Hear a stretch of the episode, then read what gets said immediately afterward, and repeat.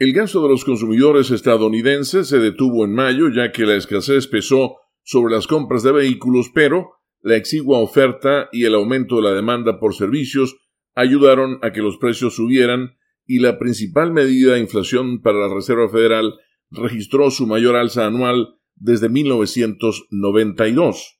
El Departamento de Comercio dio a conocer que la lectura sin cambios del gasto del consumidor, que representa más de dos terceras partes de la actividad económica del país, siguió a un aumento revisado al alza del 0.9% en abril. Antes se había informado que el gasto de los consumidores había aumentado medio punto porcentual en ese cuarto mes del año.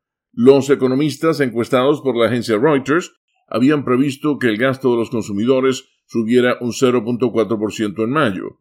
Los autos y algunos electrodomésticos escasean debido a los problemas de abastecimiento derivados de la pandemia de COVID-19.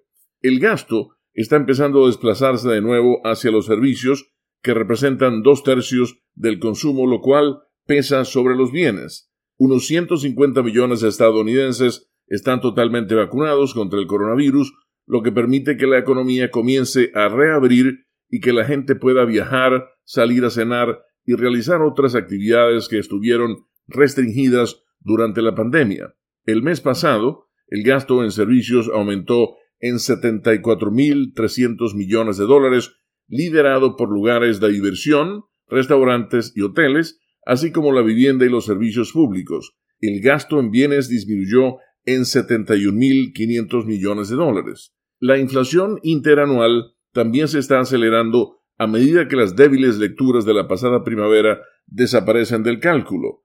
Aunque los denominados efectos de base alcanzaron probablemente su punto máximo en mayo, la inflación se mantendrá probablemente elevada a corto plazo debido a las limitaciones de oferta y la escasez de trabajadores. Con la nota económica desde Washington, Leonardo Bonet, Voz de América.